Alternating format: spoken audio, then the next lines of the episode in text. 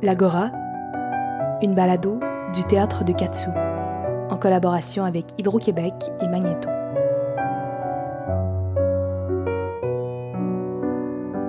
Olivier Kemed, François l'Italien.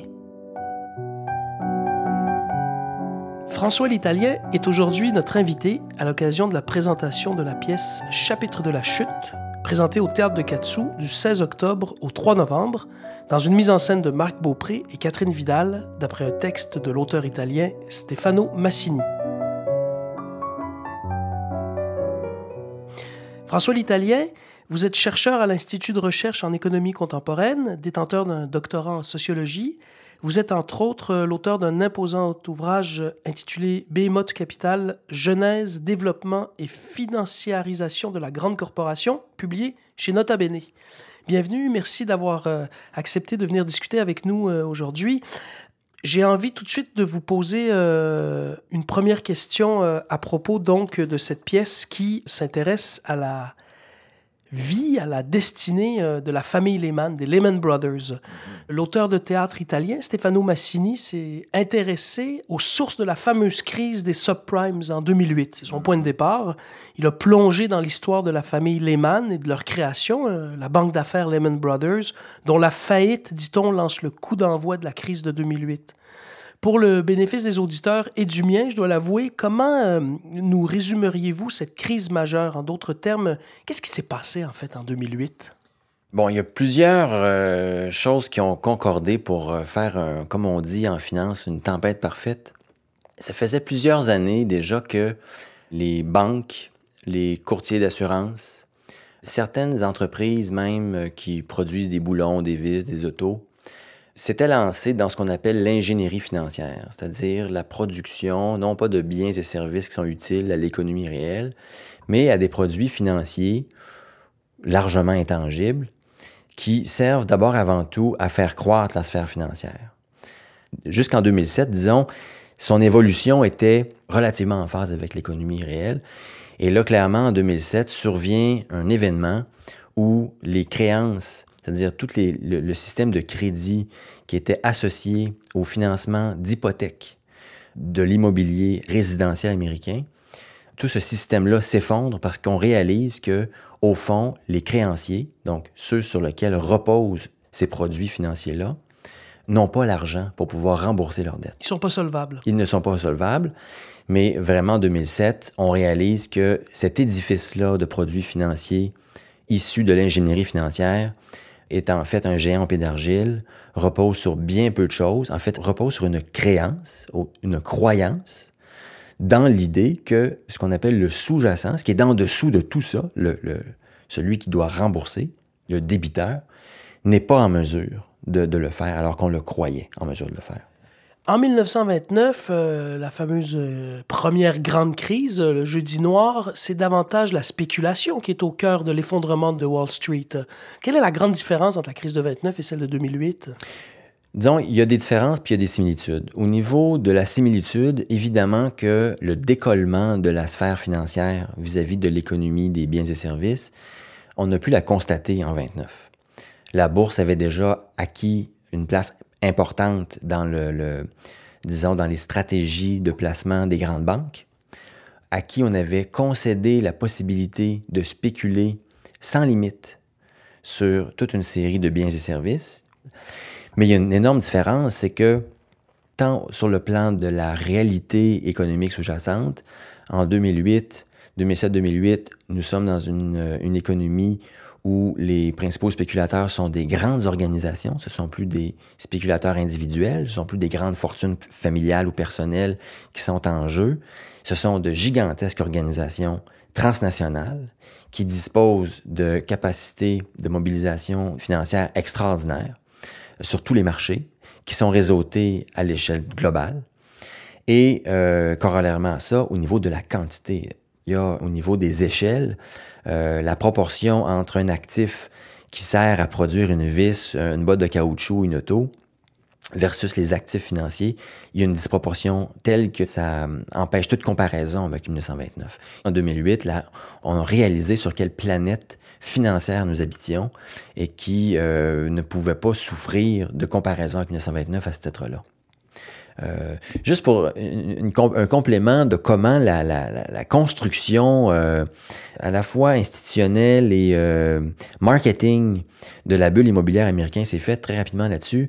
On disait aux ménages qui n'avaient pas les moyens de s'acheter une maison qui devenait hors de prix. On, leur disait, regardez, on vous offre une hypothèque avec 0% d'intérêt sur 5 ans, par exemple.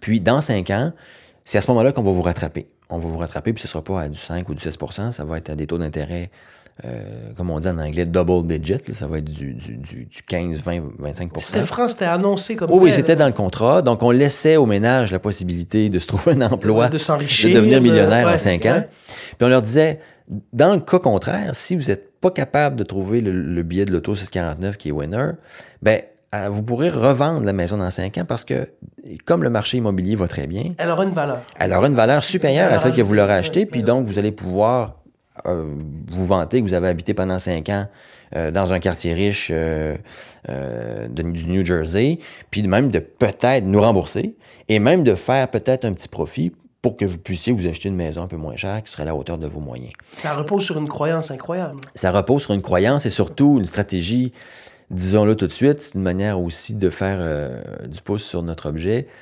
Euh, les entreprises qui faisaient des prêts hypothécaires de cette nature-là, euh, des prêts même qui avaient des sobriquets, des noms assez spéciaux, comme les prêts, c'était des prêts ninja, des prêts qu'on concédait des personnes sans actifs, sans emploi et sans rien. Les prêts ninja, c'est no income, no job, no asset.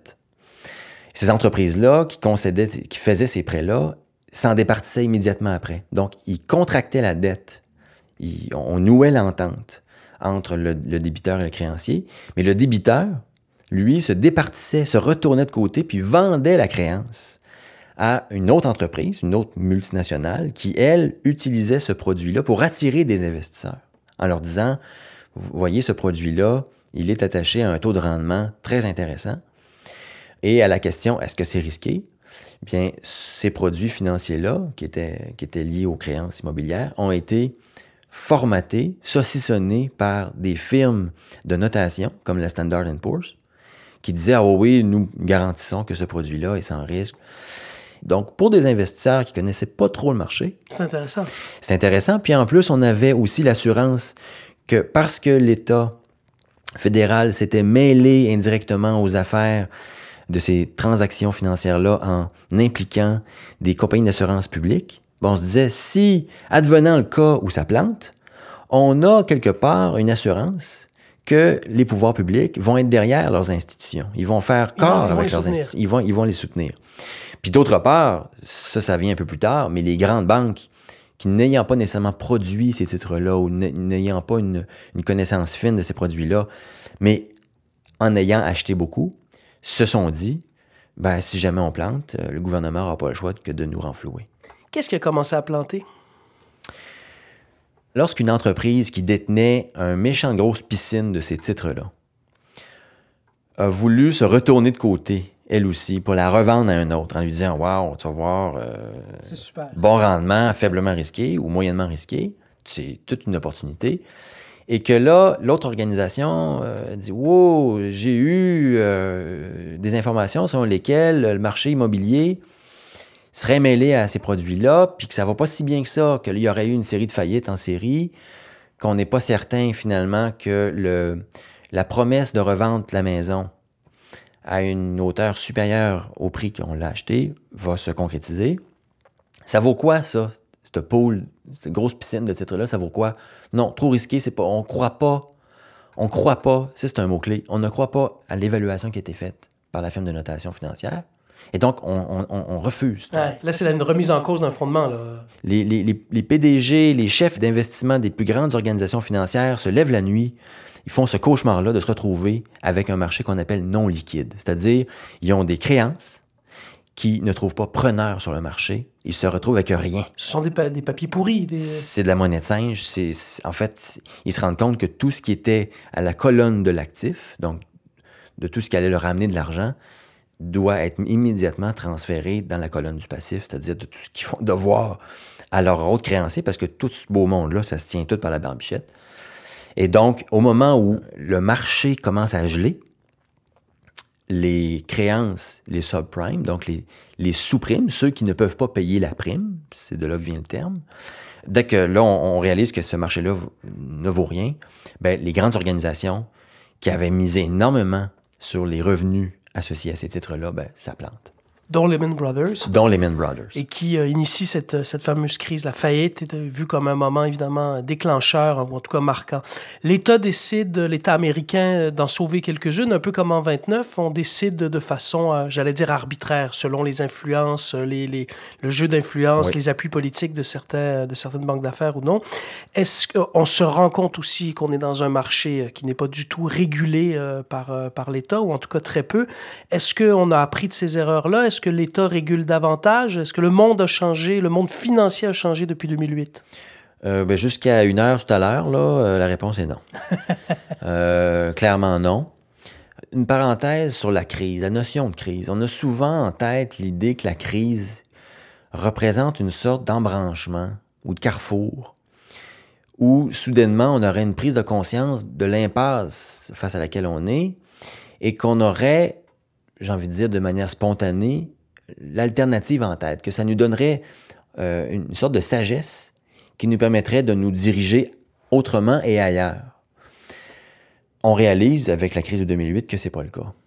Que les crises peuvent aussi signifier non pas un changement de cap, non pas un retour réflexif, collectif sur les raisons pour lesquelles la situation s'est dégradée à un rythme puis à une profondeur aussi grande, mais que, au contraire, la crise dans le Code 2008, a renforcé les causes sous-jacentes.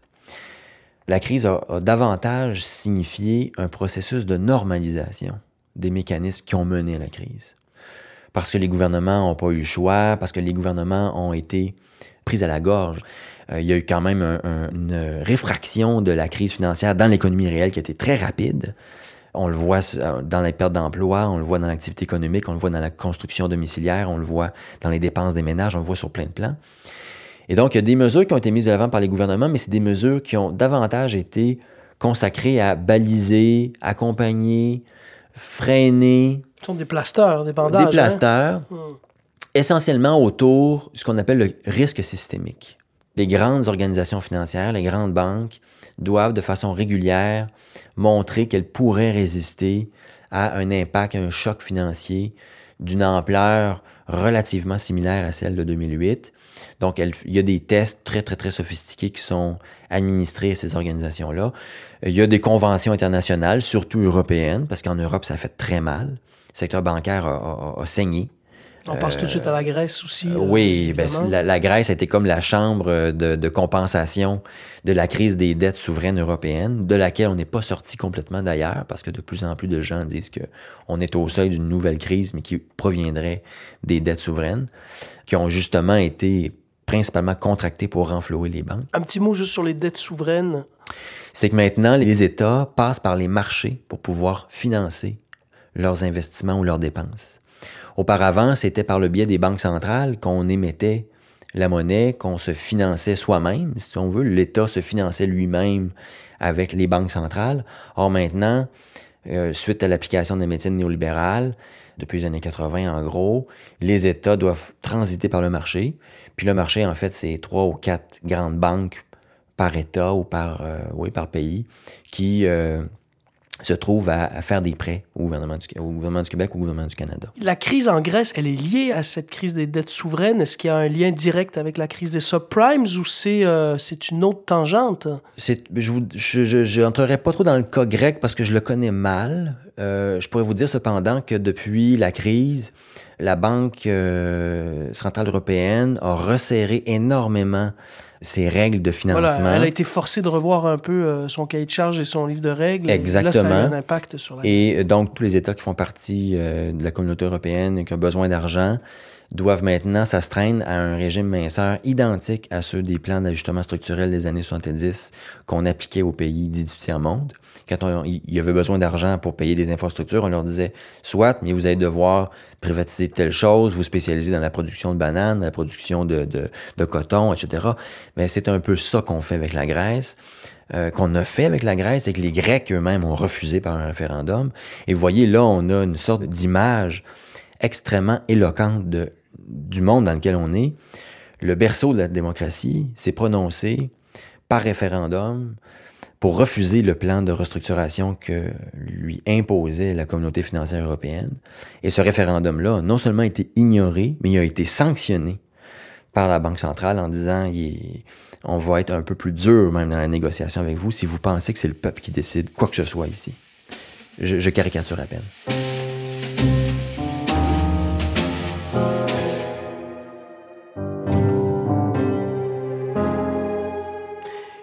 Vulgariser, euh, dans le sens noble du terme, des termes complexes, une histoire qui est fondamentale. On se rend compte, on s'est rendu compte euh, avec cette crise en 2008 de notre euh, ignorance euh, de l'histoire économique, de certains termes. On est des analphabètes économiques et je, vraiment, je m'inclus dans l'eau. Quand on est économiste, quand on enseigne, quand on travaille dans ce domaine, comment on réagit par rapport à, à cette ignorance, euh, et je, le dis vraiment euh, sans accabler personne, bien au contraire, largement partagée par les citoyens. Comment on se situe par rapport à ça?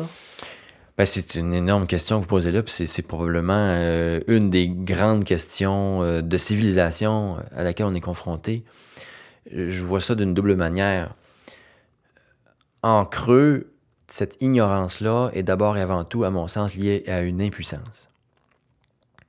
Impuissance de quoi? Impuissance face au fait que les États, qui étaient jusqu'à nouvel ordre l'endroit où la volonté collective, la volonté populaire devait s'exprimer démocratiquement, c'est la fable politique qui est au cœur de nos sociétés euh, dites démocratiques, on va accepter d'être dominé par ceux que nous allons élire. Donc la domination est liée évidemment à la à l'acte d'élection. Euh, donc il y, y, a dans le processus étatique, dans le processus politique, il y a l'idée que la domination ne peut être légitime que pour autant où elle est choisie. Mais ça arrange du monde aussi qu'on soit ignorant. Hein. Oui. ça, ça arrange du monde de notre ignorance économique. Je pense à, puis l'ignorance en général, je pense à Maurice Duplessis qui disait chez nous que l'éducation, comme l'alcool, leur abus était dangereux pour la société. Oui, c'est vrai. Pour maintenir une sorte d'emprise et de pouvoir.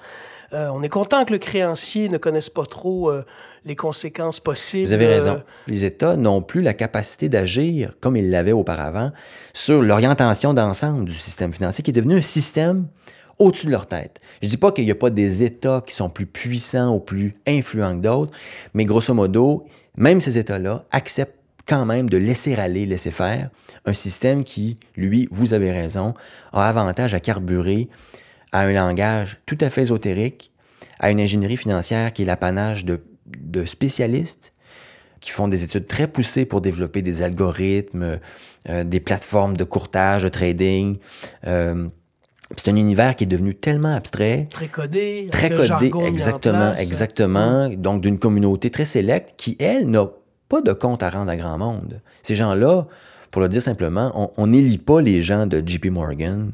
Et pourtant, cette communauté financière-là, elle a aujourd'hui une effectivité sur notre histoire.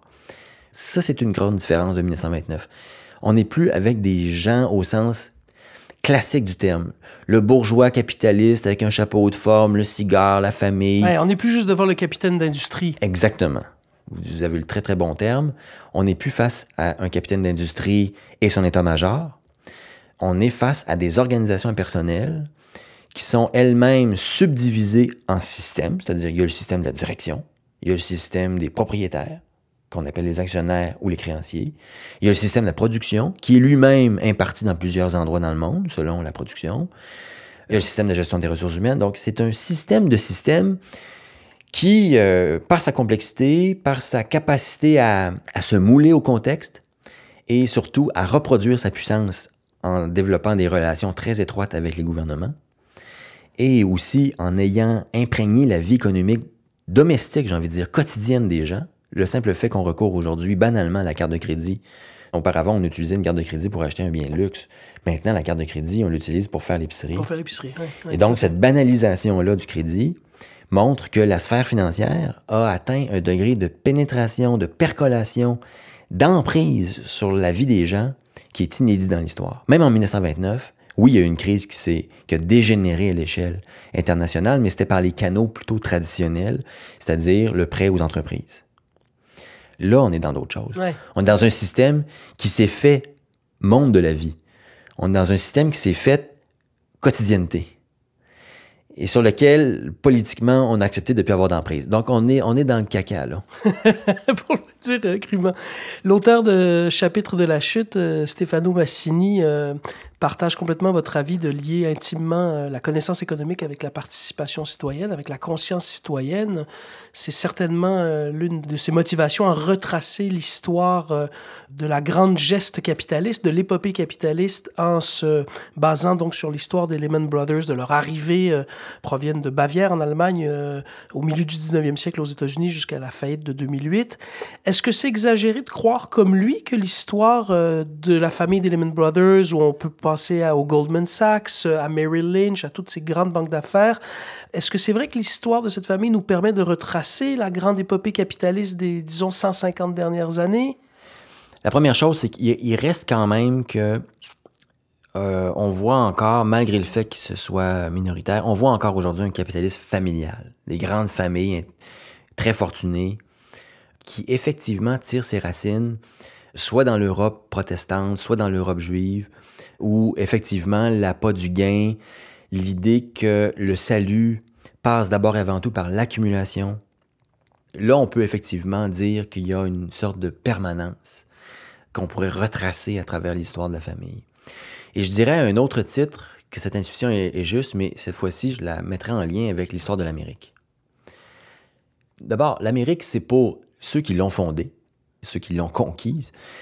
Les sectes protestantes qui débarquent ici et qui euh, font des premières colonies se disent ici va sortir du sol un pays qui va être basé d'abord et avant tout sur l'entreprise individuelle, l'entreprise au sens religieuse dans un premier sens, dans un premier temps, mais dans un sens économique du terme. C'est l'individu roi qui va ici faire sa marque contre l'État. Elles le font parce qu'elles fuient un pouvoir central qui Exactement. Est en Et donc, pour elles, l'Église, l'État, la monarchie, ce sont des, des, monstres à abattre. Et ils font la promesse solennelle, en arrivant ici sur le Mayflower, que jamais il y aura sur cette terre quelque chose comme un État, une Église, une monarchie qui va venir les limiter de l'extérieur. Puis la seule limite qu'il va y avoir, c'est sa capacité d'entreprise. Euh, on abandonne ou on remplace les rites par des rites commerciaux, en fait. Je crois, et là c'est vraiment une interprétation personnelle de la pièce, qu'il y a chez Massini quelque chose qui pointe la capacité d'abstraction euh, de ces Juifs d'Allemagne euh, qui sont euh, férus d'écriture, de lecture du grand livre, évidemment des, des, des, des textes sacrés. Et il fait tous ces liens avec évidemment l'apparition des papiers commerciaux, l'apparition de la grande abstraction en économie, cette capacité à nager dans des concepts et à se détacher du j'allais dire du commun des mortels, des choses basses et viles que sont les produits, en fait. Oui, oui on peut dire, on peut faire l'hypothèse que dans une civilisation basée sur les trois grandes religions du, livre, où il y a un rapport singulier qui se trace individuellement avec, avec Dieu, qui ne doit plus passer nécessairement par des médiations. Nous sommes tous fils et filles de Dieu.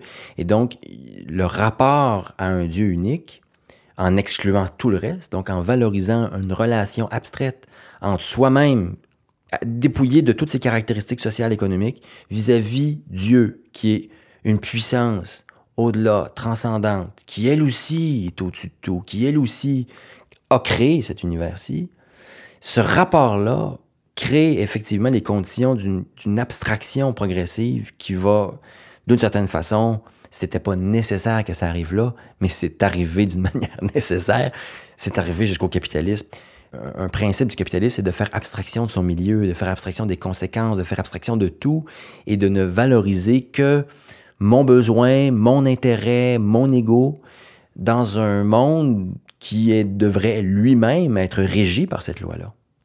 La pièce de Massini cherche à cerner euh, l'origine du mal. On, peut se demander, comme lui, à quel moment le verre s'est introduit dans la pomme capitaliste. Euh, son titre, c'est Chapitre de la chute. Euh, le sous-titre, c'est La saga des Lehman Brothers. Mais ça indique bien, en tout cas, la thèse de l'auteur, qui est comme quoi la tragédie était inéluctable. Le monstre créé par Lehman Brothers euh, va manger ses créateurs, euh, comme un Frankenstein. Est-ce que c'est votre avis? Si oui, à quel moment le système mis en place échappe à ses architectes? Joint à ma question, est-ce que la crise de 2008, c'est, le, c'est uniquement le une espèce de visage qui nous apparaît, mais, mais c'est qu'une petite facette de l'iceberg, en fait. Euh, on en fait tout un, toute une histoire, mais ce n'est qu'une infime partie de tout, euh, tout ce qui pourrait éventuellement, ou tout ce qui est en train de se dérégler sans qu'on le sache. D'abord, l'Occident a toujours été, c'est une question au cœur de, de cette civilisation-là, a toujours été pris avec le problème de l'économie et le danger que l'économie dévore la société.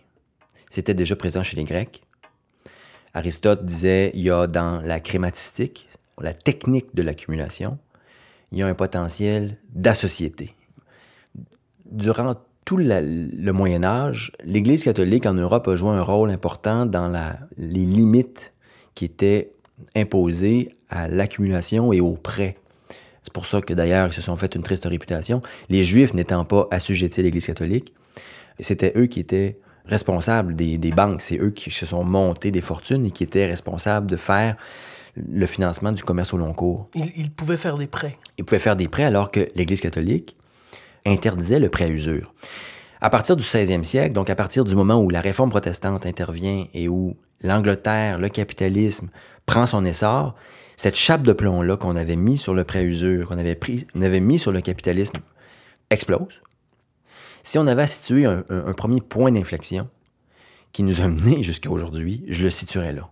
16e, 17e siècle, le fait que l'on déploie à la grandeur des mers du monde un dispositif tentaculaire pour aller chercher des ressources, vendre des produits, etc., etc., c'est le premier point d'inflexion. Donc, en amont des frères Lehman, en amont du capitalisme américain, euh, je dirais que c'est là, mais c'est pas étranger non plus, ni aux frères Lehman, ni aux États-Unis, parce que c'est aux États-Unis où on va expérimenter pour la première fois une société qui ne sera pas régie, dès l'origine, par l'interdit de l'usure et par des normes aussi bien économiques que politiques qui concernent l'encadrement de l'économie. C'est la première fois qu'on applique à une société entière l'idée que l'on peut faire ce que l'on veut. Il y a un affranchissement total complet de ces, euh, de ces rituels, de ces croyances, de ces, de ces lois c'est le, rêve américain.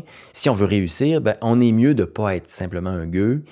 Euh, on est mieux d'être un propriétaire, un entrepreneur, un libre entrepreneur qui fait ses choses, qui bidouille ses trucs, qui applique la, science, puis qui va chercher n'importe quelle occasion pour améliorer son sort. Quand les Lehman Brothers arrivent aux États-Unis, on est dans cet état-là, on est dans un monde-là le, virage ou l'inflexion au 16e siècle, c'est quand même à ce moment-là que ce qu'on appelait la crématistique est devenu l'économie. Donc l'économie a subi, à partir de ce moment capitaliste, a subi une sorte de corruption, j'ai envie de dire, où on a évacué tout ce qui est société, tout ce qui est valeur, disons-le d'une manière un peu cucu, mais c'est vrai pareil. Tout à fait.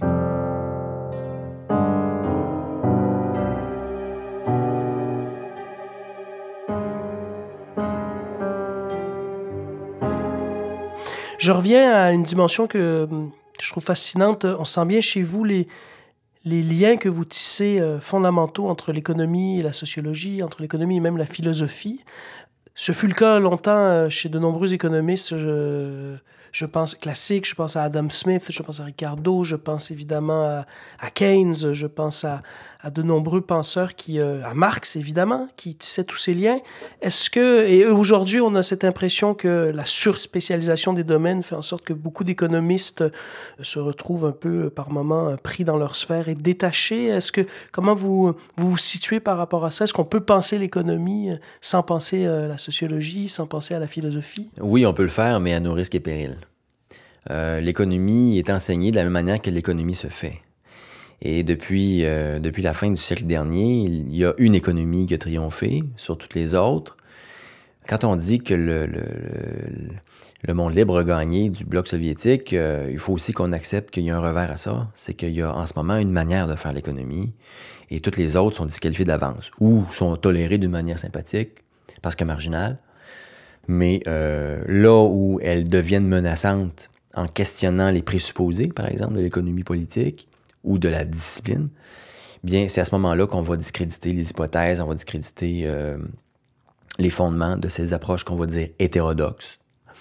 Euh, oui, on peut, je pense que c'est plus nécessaire que jamais de repenser l'économie comme faisant partie des humanités. Questionner le capitalisme dans sa capacité à être limité, parce qu'au fond, c'est ça la question. La question, c'est est-ce que, est-ce que l'on peut limiter un système tel que le capitalisme, en particulier lorsqu'il est arrivé à une étape où ce sont des organisations impersonnelles transnationales qui ont remplacé les États-nations. et qui ont remplacé les personnes mortelles, limitées, la dernière partie de la pièce de Massini s'appelle euh, L'immortel et euh, il fait parler un des Lehman de la dernière génération en disant euh, jusqu'à ce jour notre but était la richesse, l'accumulation, mais maintenant je vise l'immortalité. Et ça me fait penser à ce que vous venez de dire. sans jouer aux oracles, vous avez parlé de l'annonce possible d'une prochaine crise. Est-ce que est-ce qu'il y a un essoufflement de ce système euh, tant l'idéologie néolibérale que le modèle capitaliste tel qu'on le connaît? Est-ce que vous sentez un essoufflement? Est-ce que c'est encore possible ou euh, il a tant façonné notre monde qu'il est impossible, impensable de le concevoir sans... Euh, Marx disait justement qu'il s'interdisait de, de brasser les marmites de l'avenir.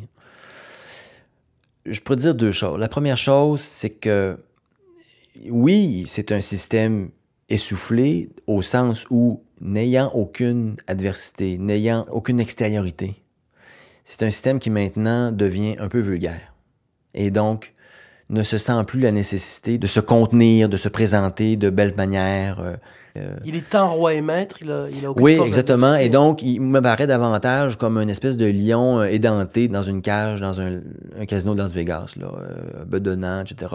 Le capitalisme, en ce moment, vit euh, la crise, on s'en est sorti grâce aux États qui ont socialisé les pertes, qui ont réinjecté de l'argent dans les banques, qui ont, soutenu les, entreprises, qui ont, mis de l'argent à perte pour euh, faire en sorte que le secteur de l'emploi remonte.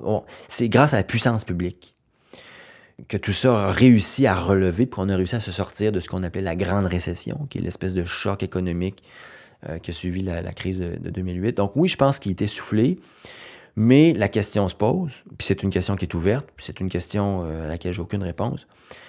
Qui va euh, devoir vivre la grande saignée? François Morin, dans un excellent ouvrage euh, qui s'appelle comme ça, La Grande Saignée, qui est publié aux éditions Luxe il y a quelques années, parle de la Grande Saignée en se rappelant une tradition que les, les rois français avaient, qui était de convoquer leurs créanciers européens lorsqu'ils avaient plus d'argent. Pour financer les guerres, pour financer de la construction de palais, etc., on recourait généralement aux, grands créanciers européens. Puis lorsque les rois n'avaient plus le trésor, lorsque là, les, vassaux ne voulaient plus financer un autre impôt, le roi faisait venir ses créanciers, leur offrait le vendredi soir un banquet dont il allait se souvenir longtemps, puis le samedi matin, il les éventrait, puis il les laissait partir dans le donjon. Terminé, la grande saignée, c'était ça. Le roi a un acte souverain à faire vis-à-vis de ses créanciers, c'est moi qui décide. Ben, la grande saignée dont parle François Morin dans son livre, tout en se référant à cette pratique-là, qui est une pratique souveraine, où le politique a une capacité souveraine de décider de l'économie, comme de n'importe quelle autre affaire, la grande saignée dont parle François Morin, c'est l'inverse. Ou plutôt, c'est une question. La grande saignée, c'est celle de 2008, puis c'est celle qui nous attend si on ne fait rien c'est les, les, sociétés, c'est les ménages, c'est les personnes, c'est la nature, c'est les animaux. C'est tous ceux qui ont de la sensibilité, qui ont un attachement au monde, qui ont une existence. C'est cette saignée-là qui nous attend. Puis on ne pourra pas dire qu'on n'a pas eu des signes précurseurs ou avant-coureurs de cette saignée-là parce qu'on est dedans. Euh, on est dedans à, un double sens, on est dedans au sens économique, c'est-à-dire les États sont aux limites maximales de leur endettement, on en fait encore un cas. Puis il y a une saignée sur le plan écologique. Je veux dire, on est dans une crise majeure, qui est plus juste anthropologique, qui est une crise euh, économique. C'est notre monde qui est en crise, qui va survivre à la, dégradation de notre mode de vie. La planète, j'ai aucune. Euh, elle survivra. Mais, la finance fait un tort aussi à ce monde-là, de cette façon-là, en ne reconnaissant pas la crise écologique et climatique, en imposant des formules du genre bourse du carbone, droit de polluer, spéculation sur des titres euh, financiers par des entreprises spécialisées dans, euh, la couverture du risque climatique. Donc, il y a un refus de considérer l'ampleur de la situation qui nous mène en ce moment à une grande saignée. Les dieux ont soif, avait écrit Anatole France. François l'Italien, merci beaucoup. Ça fait plaisir.